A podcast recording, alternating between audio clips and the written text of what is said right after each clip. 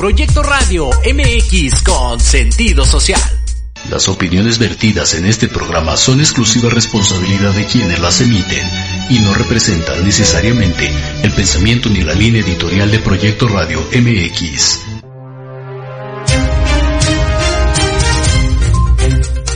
¿Qué tal? Soy el licenciado Francisco Javier Rodríguez y les doy la más cordial bienvenida a mi programa Entre Diálogos. Un espacio en el que te vas a enterar de lo más relevante en materia nacional e internacional. Bienvenidos.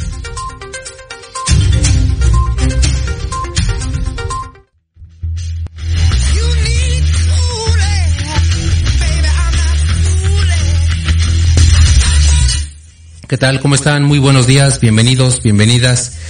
Hoy es sábado 11 de marzo del año 2023. Vamos a arrancar con la información. En materia nacional, eh, les platico que autoridades federales del Estado y de la Ciudad de México prevén una sequía prolongada en todo el área del Valle de México se registran, bueno, más bien, se van a registrar lluvias este año, pero según los pronósticos van a ser por 33% menos de lo esperado. Y esta situación obviamente va a causar muchos problemas. Hay algunos estados de la República que ya sufren eh, varios problemas a causa de la sequía, como es el caso de Querétaro y Nuevo León. Y con este pronóstico, la situación va a estar todavía más, más, más complicada las lluvias que se esperan en este 2023 no son las eh, que todo mundo eh, espera ya. Habrá 33% menos de lluvia y esta situación va a afectar gravemente a varios estados, sobre todo del centro y norte del país. También es eh, complicado porque nuestros agricultores, nuestros campesinos que dependen de, de la lluvia, recuerden ustedes que México es un país con cultivos todavía de riego, y esta situación obviamente va a causar muchos estragos en todo el sector agropecuario. Vamos a ver cómo se da, eh, eh, cómo se desenvuelve este pronóstico. Los calores iniciaron con todo desde enero. En este mes de marzo, ya previa a la entrada de la primavera, estamos casi por los 30 grados. Y con este pronóstico, obviamente, la temperatura se va a ir a más y vamos a estar al pendiente de esta cuestión. Por otro lado, hace poquito más de una semana secuestraron a cuatro ciudadanos norteamericanos en la ciudad de Matamoros, Tamaulipas, de los cuales dos desgraciadamente perdieron la vida y dos más ya regresaron a su país. Y se ha especulado mucho sobre los motivos que motivaron este, digamos, este atentado contra estas cuatro personas.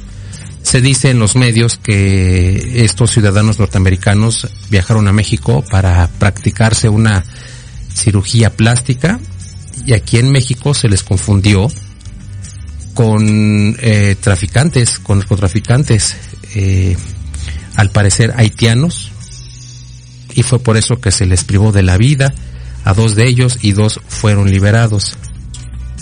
También hay algunas versiones de que estas cuatro personas sí tienen antecedentes penales en su país, así que no hubo tanta confusión. Pero bueno, más allá de si hay o no confusión de si estas personas tienen o no antecedentes penales, lo importante es que este hecho provocó muchas reacciones en Estados Unidos.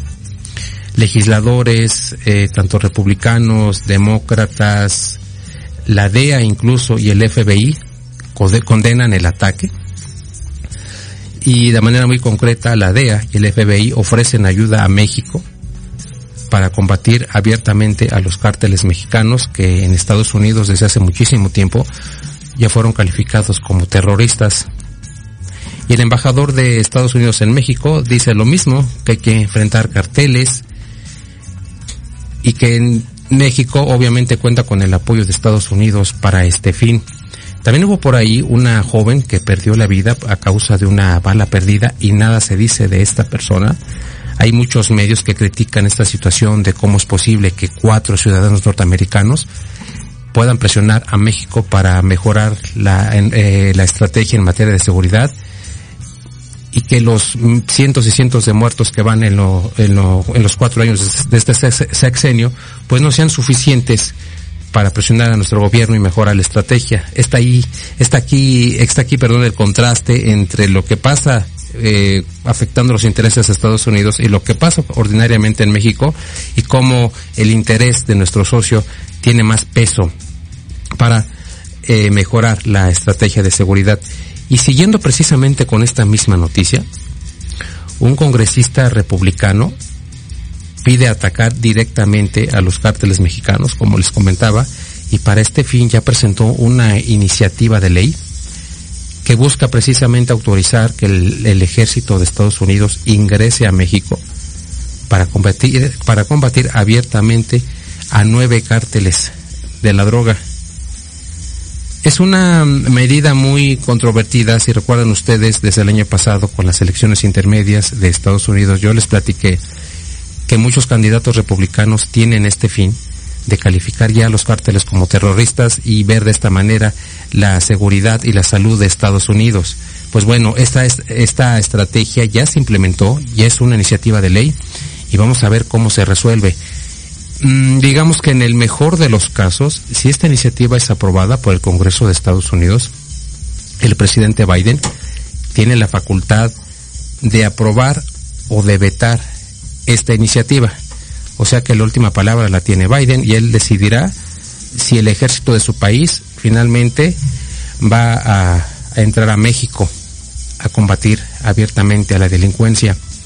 Por su parte, el gobierno mexicano mm, no ha hecho gran mención de este tema. Dice el presidente López Obrador que es una mera propaganda, que no hay nada de qué preocuparse y que se busca hacer leña del árbol caído y que Estados Unidos no va a enviar sus tropas. Esta postura también ha despertado muchísima especulación. Hay quienes condenan al presidente por no implementar una estrategia de seguridad y nuevamente sale a debate los altos índices de delincuencia que tienen sumido a México en un escenario patético. Nuevamente se pone en entredicho la efectividad de la militarización de la seguridad de nuestro país. Recuerdan ustedes que hace una semana también les platiqué que en Nuevo Laredo, en Tamaulipas, asesinaron a cinco personas y eh, fue el ejército. Fueron miembros del ejército. Una semana después nos encontramos con esta noticia y nuevamente estamos en el ojo del huracán. Nuevamente somos motivo de preocupación para Estados Unidos. Y sí es importante que estemos al pendiente de esta cuestión porque esta iniciativa, como les digo, no es una eh, propuesta, que, haya quedado al aire, es una iniciativa que ya se implementó y de aprobarse nos va a traer serias consecuencias. Imaginen ustedes si en algún momento determinado esta iniciativa se aprueba, nos guste o no, el ejército de Estados Unidos va a ingresar a México para enfrentar directamente a los cárteles de la droga. Yo no sé qué va a pasar en un escenario como ese. Imagínense ustedes que en el norte del país estén eh, viendo a, soldados del ejército norteamericano y que vayan a cometer excesos. Es, es algo mm, no impensable porque se ha dado en otros países. Recuerden ustedes que Estados Unidos ha intervenido en otros países por razones de seguridad y es algo que sí es real, es algo que sí se puede implementar en un momento determinado y esto nos va a traer serias consecuencias en caso de que llegue a aprobarse. Bueno, Vamos a hacer la primera pausa y regresamos.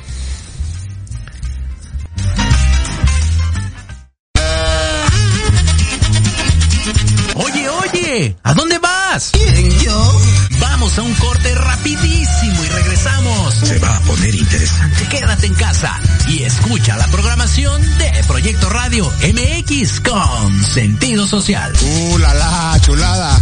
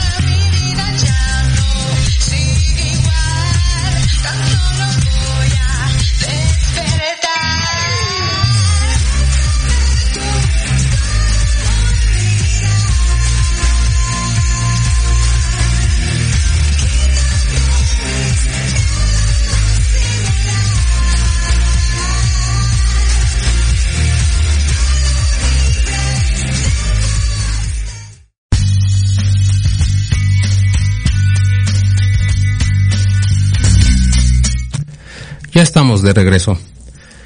En 1975, la ONU instituyó el 8 de marzo como el Día Internacional de la Mujer y este día ha sido el marco perfecto para conmemorar la lucha, las protestas y los logros del movimiento feminista en prácticamente todo el mundo.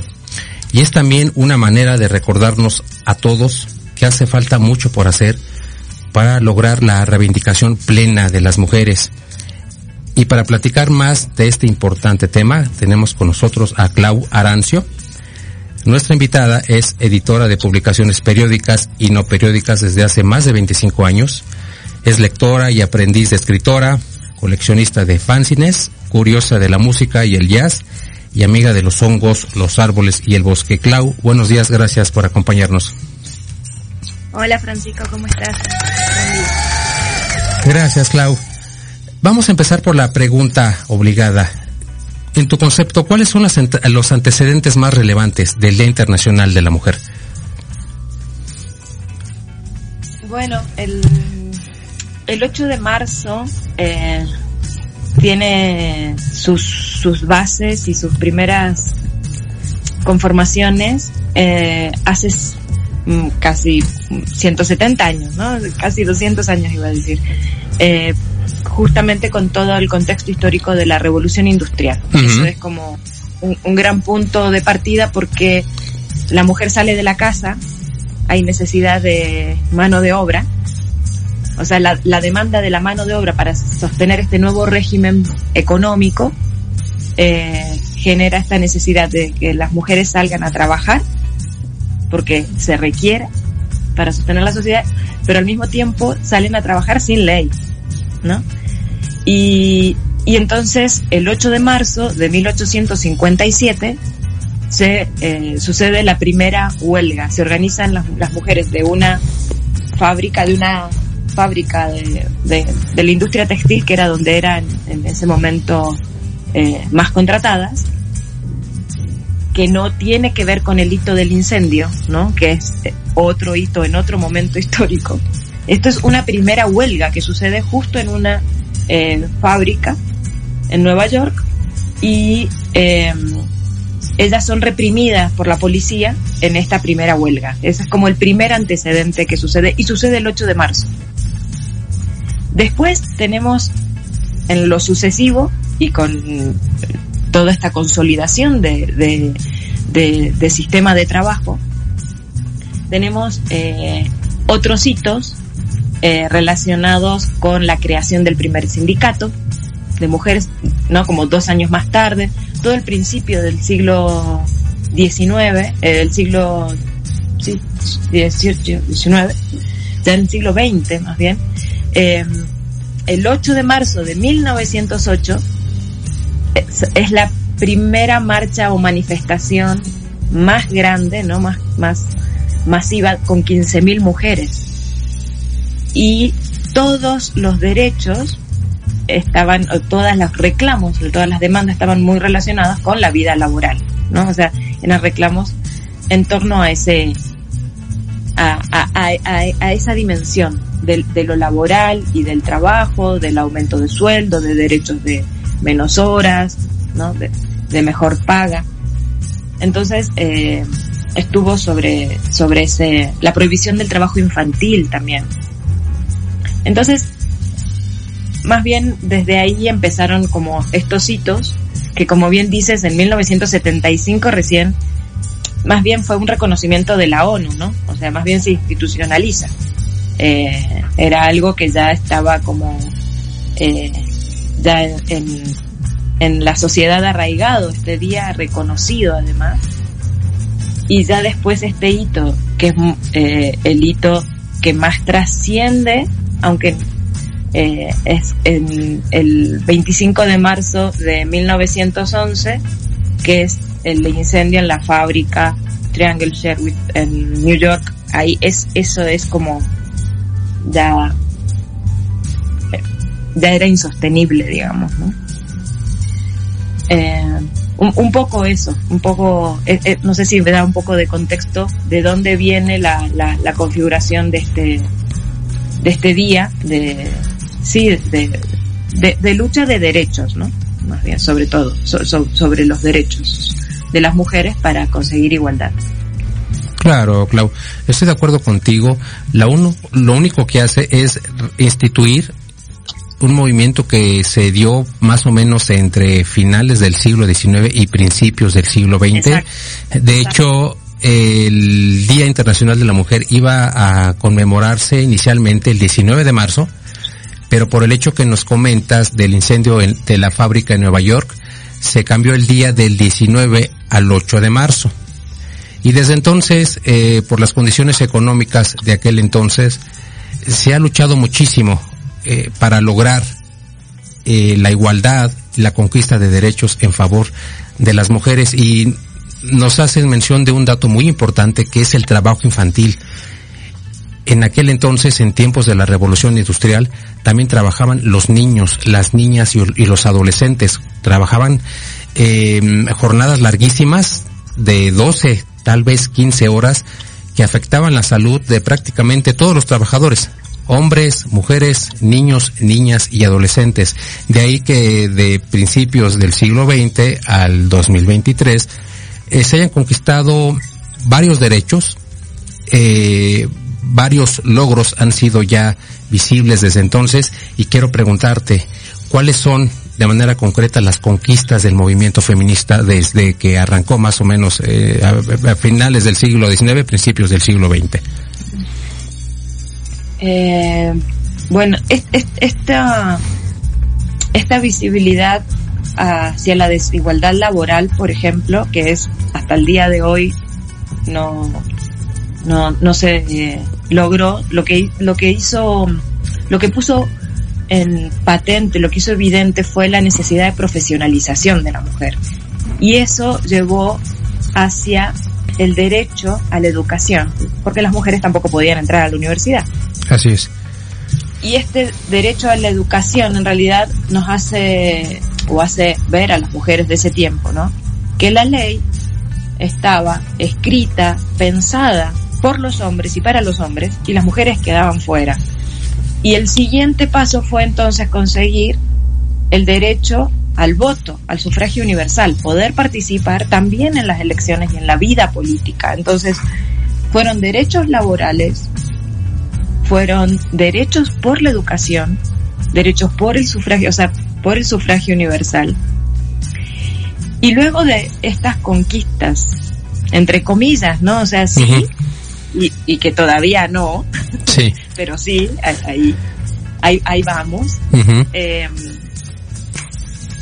hacen voltear, porque esto, esto alcanzado en la vida pública hace voltearnos ya en, en, en estas ya terceras, cuartas olas del movimiento feminismo hacia, hacia la esfera, la esfera privada, hacia nuestras casas, hacia la vida doméstica, porque se iba ganando afuera, pero entonces ya con profesionalización, ya formadas, eh, ya con trabajo, el asunto era que adentro de la casa las reglas seguían siendo las del medioevo, ¿no? O sea, igual la, la responsabilidad de crianza, de saber si le falta ropa o no le falta ropa, de lo que va a comer, de la nutrición de los hijos, del sostener casa y familia, de estas ideas de estas posibilidades de hombres sumamente exitosos y reconocidos por la sociedad gracias a que tienen una casa funcional, funcionando para ellos, para, ¿no? Para este éxito.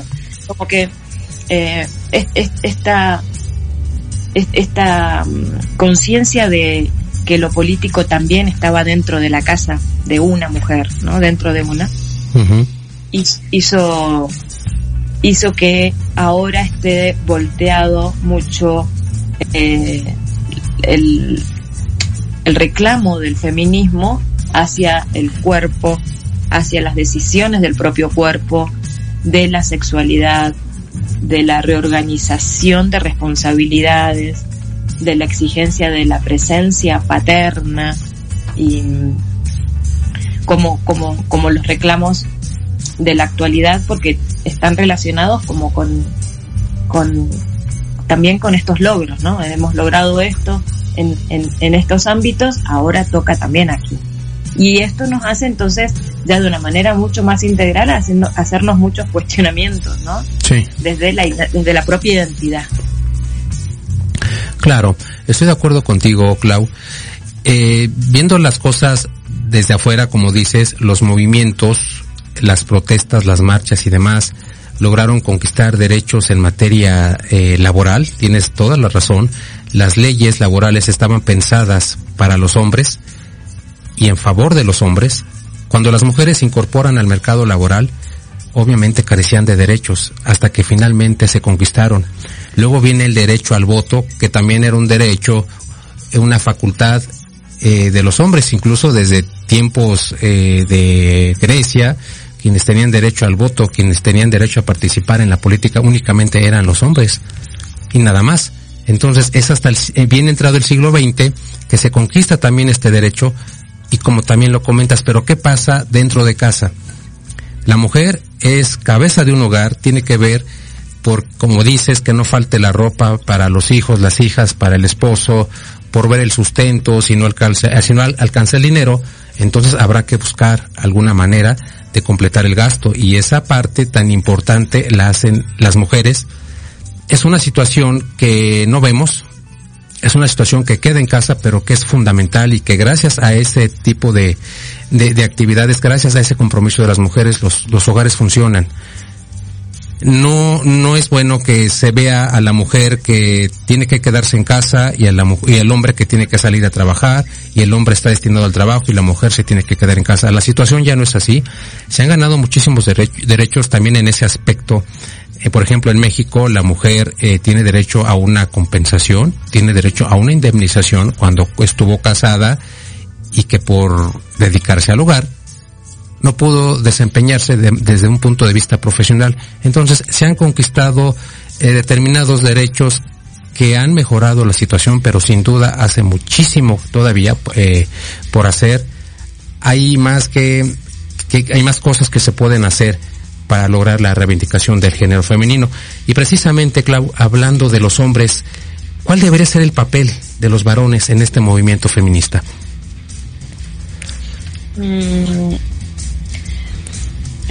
lo que hay que entender es que si estamos de acuerdo en que se, observa una desigualdad, si, partimos del acuerdo de que hay desigualdad, es porque en, en esas partes, o sea, hay una parte que tiene privilegios y otra no lo tiene. Digamos, es ahí donde, donde está el asunto. Entonces, esta identificación de privilegios, este, este estos cuestionamientos, porque finalmente hombres y niños también son criados junto con mujeres y niñas en esta en, en, una sociedad de violencia y, de desigualdades que todos tenemos que aprender a ver confrontar lidiar resolver tomar posición no em, yo creo que em, si los hombres son más conscientes de los privilegios que, que tienen, eh, pueden pueden llegar hasta abrir espacios para las mujeres, ¿no? Pueden llegar a... Sin embargo, por ejemplo, si bien en el día a día, o, por ejemplo hay muchísimos grupos eh, de, de, revisión de masculinidades, porque también hay que entender que en esta sociedad de violencia también hay muchas restricciones y, y violencias hacia los hombres, entonces está muy bien que las revisen, ¿no? En, en, en grupos. Hay, hay razones por las que, por ejemplo, el 8 de marzo eh, se mantienen eh, algunos colectivos feministas eh, en, defienden el separatismo, es decir, estamos peleando por legitimar nuestra voz, no le vamos a pedir a los hombres que lo hagan por nosotros o nos enseñen cómo hacerlo, ¿no?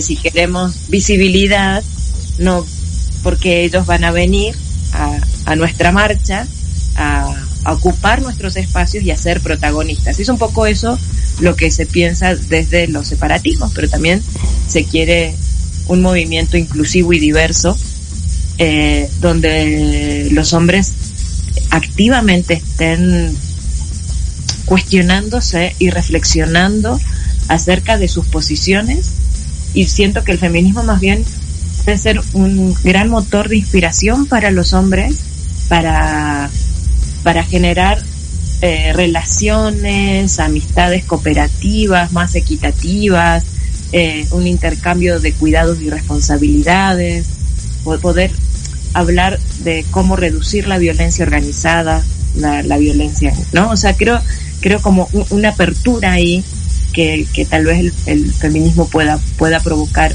en los hombres este tipo de reflexiones también, ¿no? Claro. Eh, un, un, un, poco por ahí.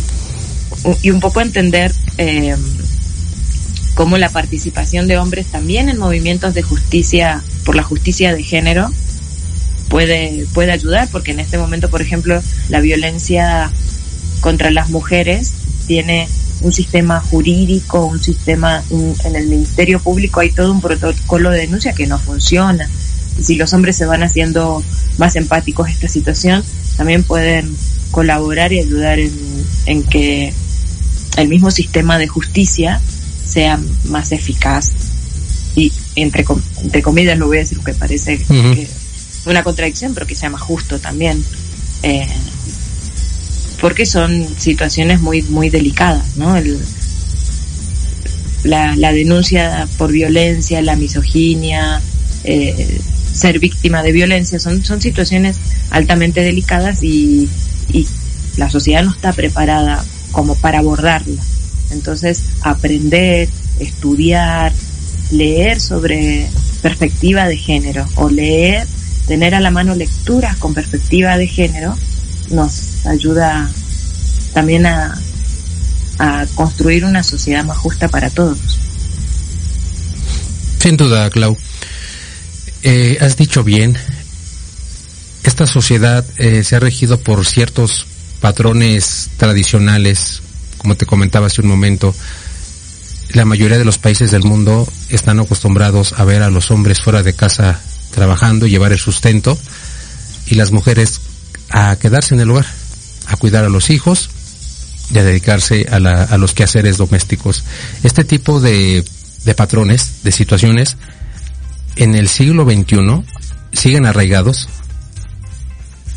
Eh, es bueno que la sociedad termine de, de abrir los ojos, como bien lo refieres, de observar la situación desde un punto de vista, eh, digamos, diverso, que tome en cuenta la posición del hombre y la mujer, que los dos tienen derecho a sobresalir, a crecer profesionalmente y a ser equitativos en el reparto de obligaciones. Tal vez suena muy, muy fácil de, por ejemplo, ponerse de acuerdo en los quehaceres del hogar, 50% tú, 50% yo, pero creo que en esta sociedad eh, tan machista, tan tradicionalista, es muy complicado llevar a la práctica estas recomendaciones que bien nos comentas. Aquí en México las denuncias por violencia contra la mujer y los feminicidios se han disparado muchísimo. Aquí en este programa hemos hablado mucho de este tema.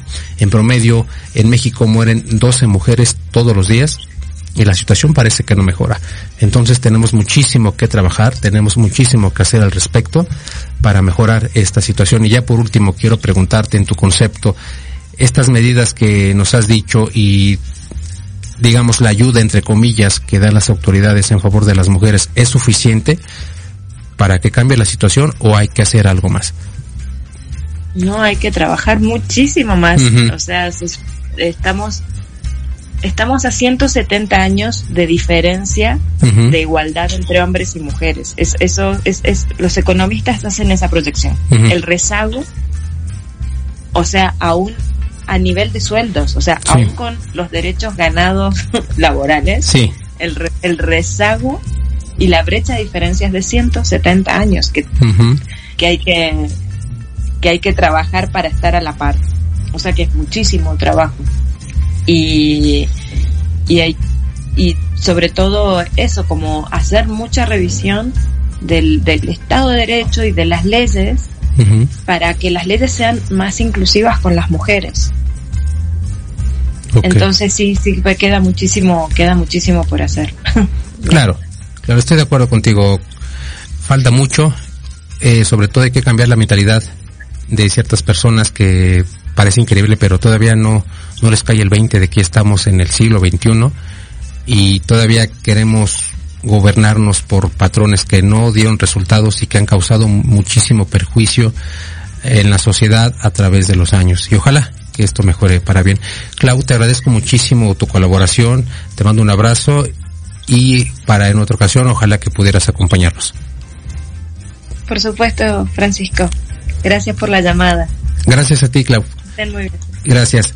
Te mando un abrazo. Abrazo. ¿Cómo ven? Es una situación muy, muy complicada. Como bien dice Clau, ya son 170 años de diferencia. Cuando se inició la primera huelga a finales del siglo XIX, de las protestas y los motivos que dieron lugar a las protestas en aquel entonces y que 170 años después siguen siendo las mismas. Se ha ganado mucho, pero falta todavía más por hacer. No sé si se han ganado tres puntos, yo creo que nos hace falta seis más para lograr la reivindicación de las mujeres en cualquier parte del mundo. Esta marcha del 8 de marzo, que más adelante vamos a platicar con Diego Emilio en Infancias Buscadoras, eh, prácticamente tiene réplica en todos los países del mundo y si ustedes se dan cuenta, las protestas de las mujeres en el siglo XXI siguen siendo las mismas. Los motivos de queja, los motivos que generan la vulnerabilidad de nuestras mujeres del mundo siguen siendo los mismos.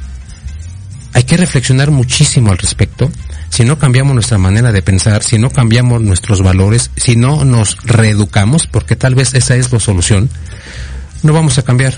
La sociedad no va a cambiar y vamos a transitar al siglo XXII con los mismos patrones que venimos arrastrando, por lo menos desde el movimiento feminista, desde el siglo XIX.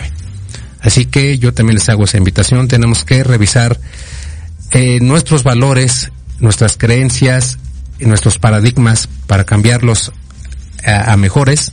Tenemos que darles a las mujeres el papel que merecen.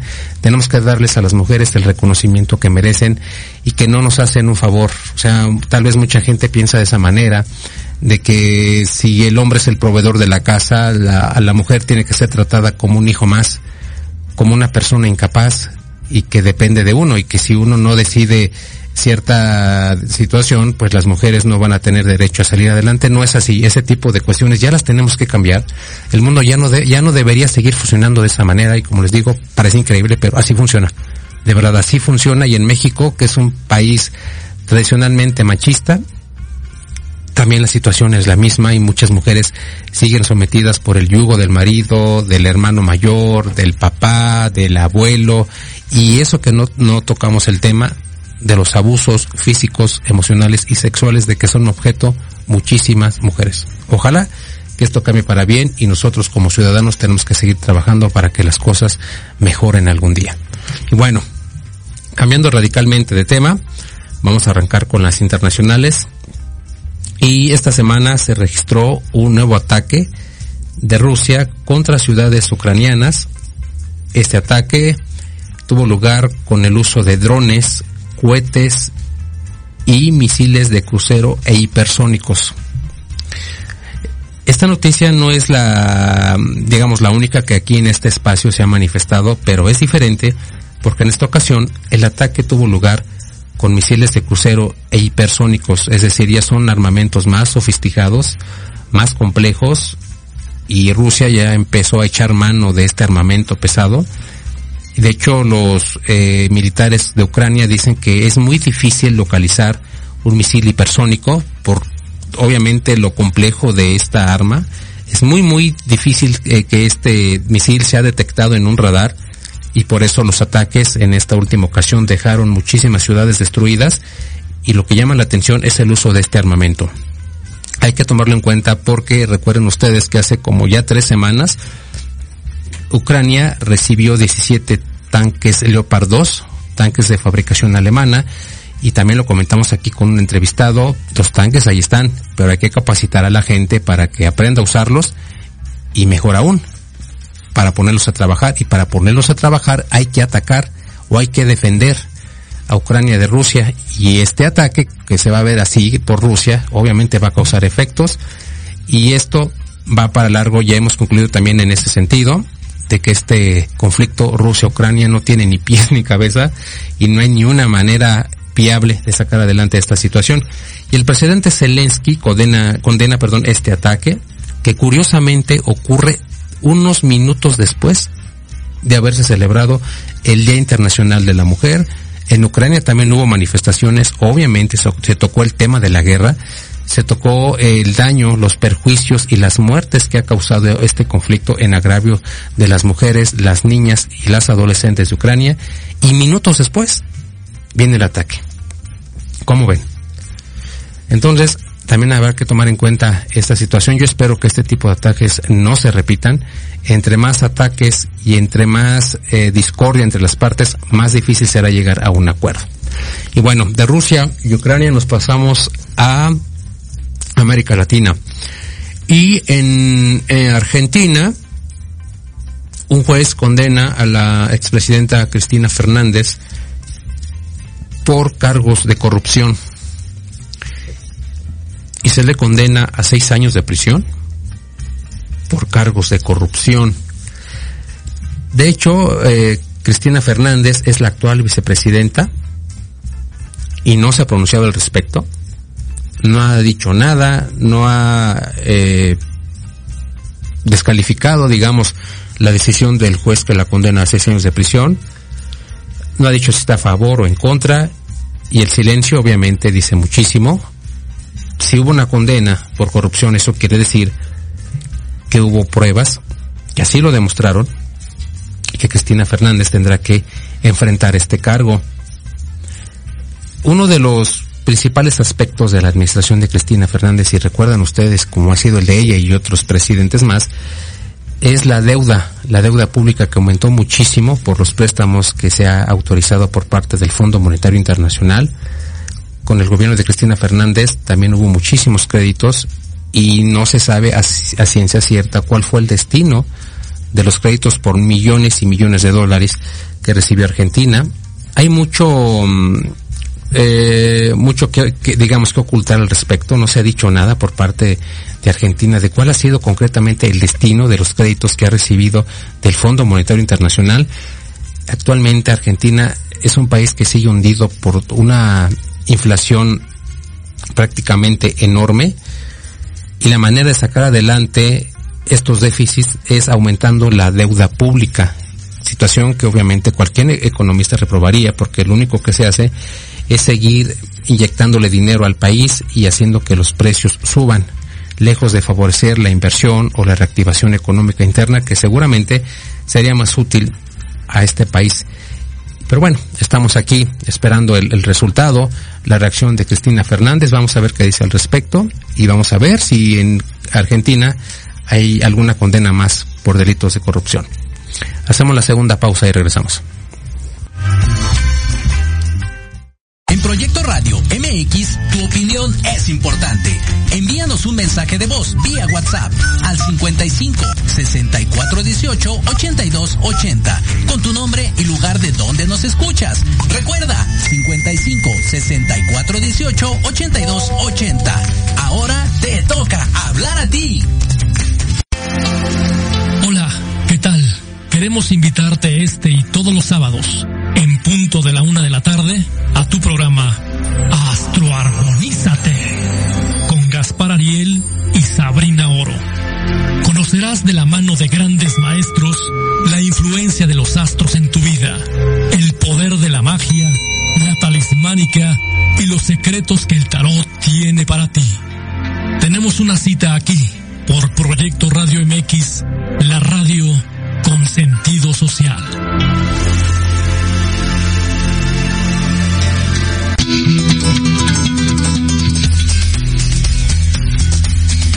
Hola, queridos Radio Lovers, ¿cómo están? Nosotros somos Arturo, Paulina, Charlie, Bárbara, Yosimar, Moisés. y juntos hacemos Ley de Atracción MX. Disfruta de una hora llena de cultura, entretenimiento, estilo de vida y más en compañía de tus artistas favoritos. Acompáñanos sábados a las 3 de la tarde a través de Proyecto Radio MX, la radio con sentido social.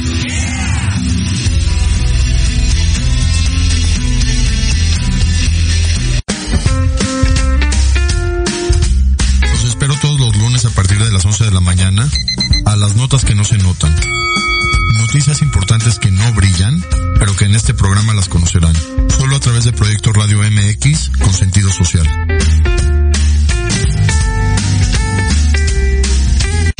Conocer las verdaderas causas que provocan sufrimiento o atraen enfermedades y situaciones difíciles a tu vida. ¡Por Dios, tengo miedo!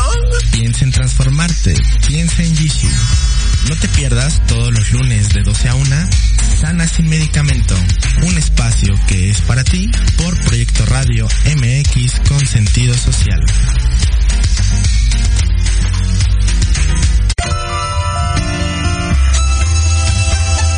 Libreando.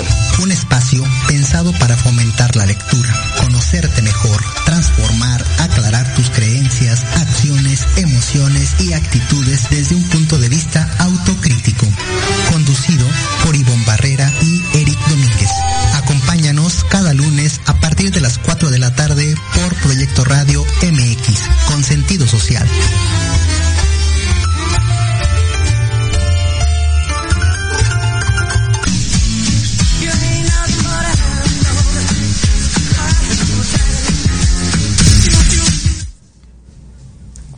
Tal amigos? Bienvenidos a otra emisión de Infancias Buscadoras. En esta ocasión platicaremos sobre el 8 de marzo, el Día Internacional de la Mujer. ¿Qué tal Diego? Buenos días. Nuevamente bienvenido. Efectivamente, el 8 de marzo no festejamos, conmemoramos el Día Internacional de la Mujer. Hubo muchas eh, marchas en México, sobre todo en la ciudad, y esta marcha del 8 de, de, de marzo también tuvo réplicas en otras partes del mundo. Así es, este Francisco.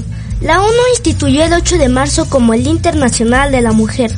De hecho, varios movimientos feministas habían elegido el 19 de marzo, pero como hubo un incendio ocurrido en una fábrica de los Estados Unidos, el 8 de marzo fue fue que se eligió esta fecha.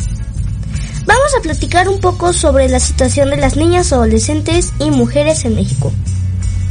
Como lo hemos comentado en otras ocasiones, en México se cometen muchos feminicidios, o sea, que se les priva de la vida a las mujeres por el simple hecho de serlo.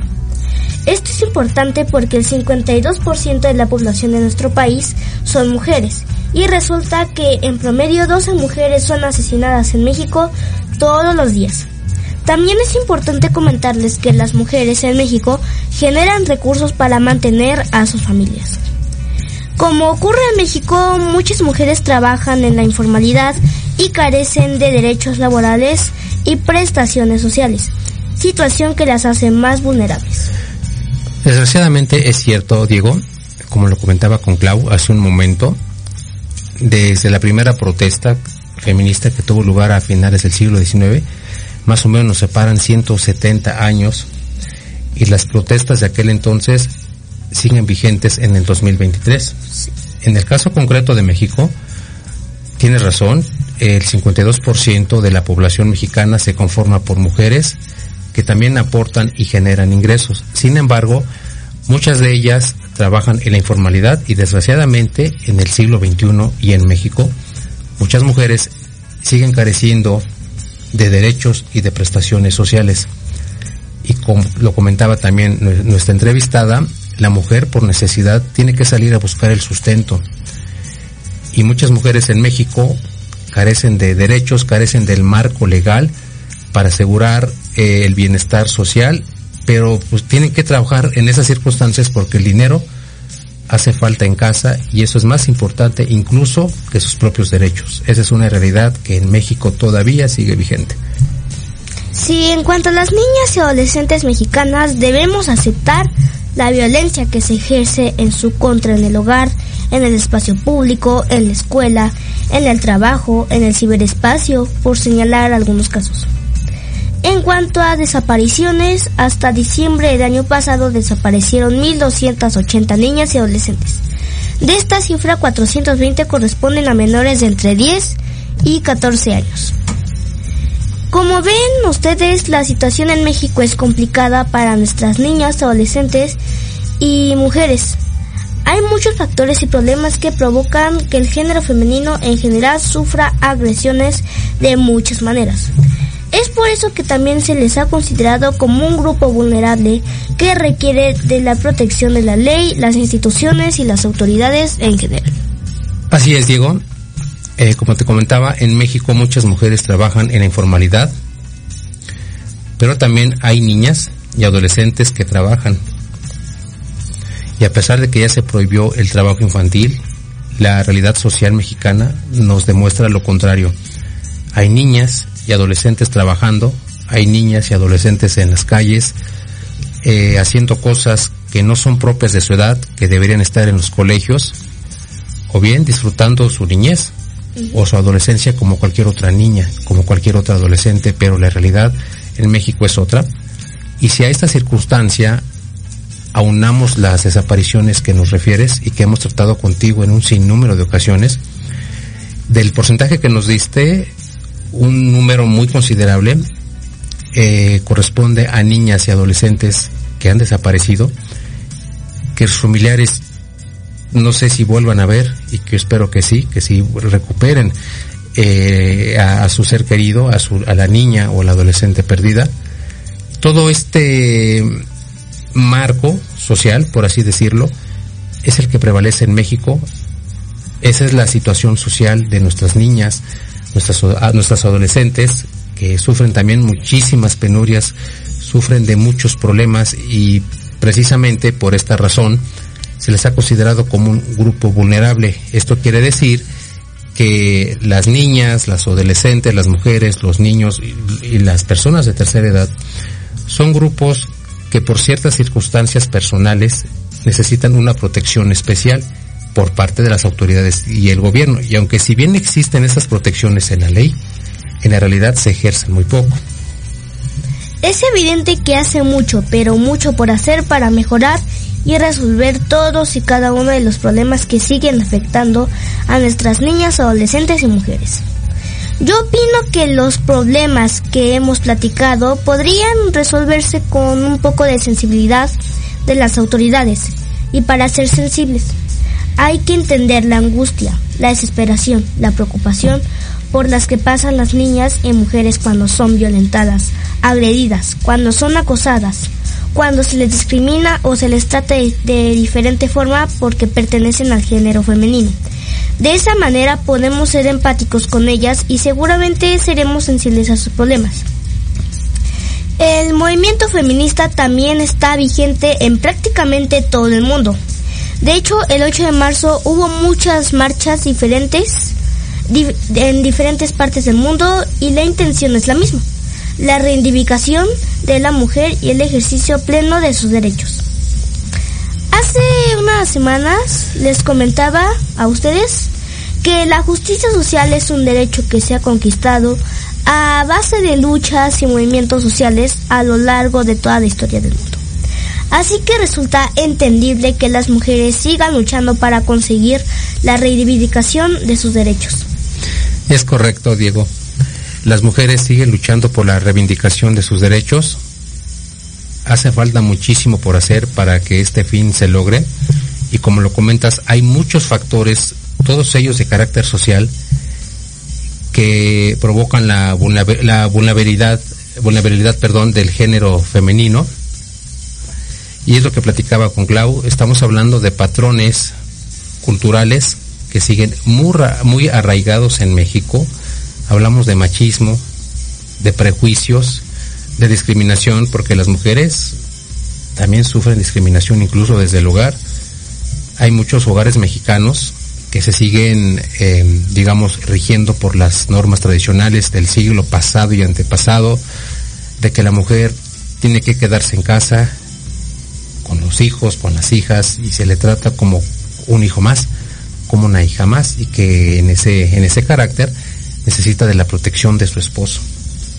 Hay muchos hogares en México que aún funcionan de esa manera y lo comentaba yo también en el espacio en el espacio anterior tenemos que reeducarnos, tenemos que cambiar la perspectiva, tenemos que cambiar los valores que traemos desde hace muchísimo tiempo para aceptar de una vez por todas la realidad que impera en este siglo XXI. Se han conquistado muchos derechos, en favor de las mujeres, pero coincido contigo, hace falta muchísimo por hacer. Y bueno, quiero preguntarte a ti como niño, ¿tú, ¿tú qué opinas? ¿Crees que las mujeres han ganado los derechos suficientes para que puedan estar mejor o hace falta algo más por hacer? Eh, bueno, hace falta algo más por hacer porque antes a las mujeres no se les permitía ir a estudiar o hacer labores de trabajo. Ese fue el caso de Sor Juana Inés de la Cruz. Tuvo que disfrazarse de hombre para estudiar. Es correcto, Diego. Has dicho muy, muy bien. Eh, las leyes laborales, eh, las leyes políticas y cualquier otra estructura que hace funcionar al mundo, siempre se ha pensado en los hombres, por los hombres y para los hombres. Así que en esas circunstancias tan adversas, las mujeres como Sor Juana Inés de la Cruz tuvieron que arreglárselas para sobresalir en un mundo donde reina el machismo y la presencia del varón. Así que hay que hacer muchísimo más al respecto. Yo coincido contigo en que, en el que, bueno, en el sentido de que en, eh, algún día se logre esta reivindicación. ¿Algo más que quieras decirnos, Diego? Eh, sí, por mi parte me despido y para la próxima semana les traigo una emisión más de Atrapados en el Rock. Igualmente yo me despido y recuerden el 8 de marzo, Día Internacional de la Mujer, no se celebra, se conmemora y tenemos que reflexionar mucho para cambiar valores, para cambiar paradigmas y ser mejores con nosotros mismos y darles a las mujeres el lugar que merecen y que como les dije hace un momento no les estamos haciendo un favor, es reconocer su labor y su presencia en esta sociedad. Nos vemos de hoy en ocho. Hasta la próxima.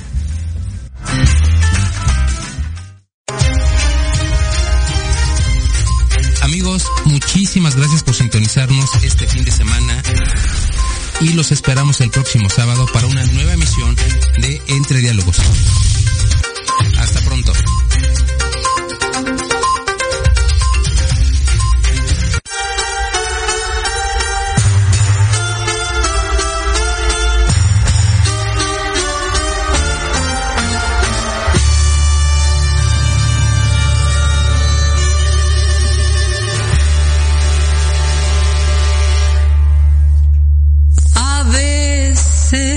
Entonces,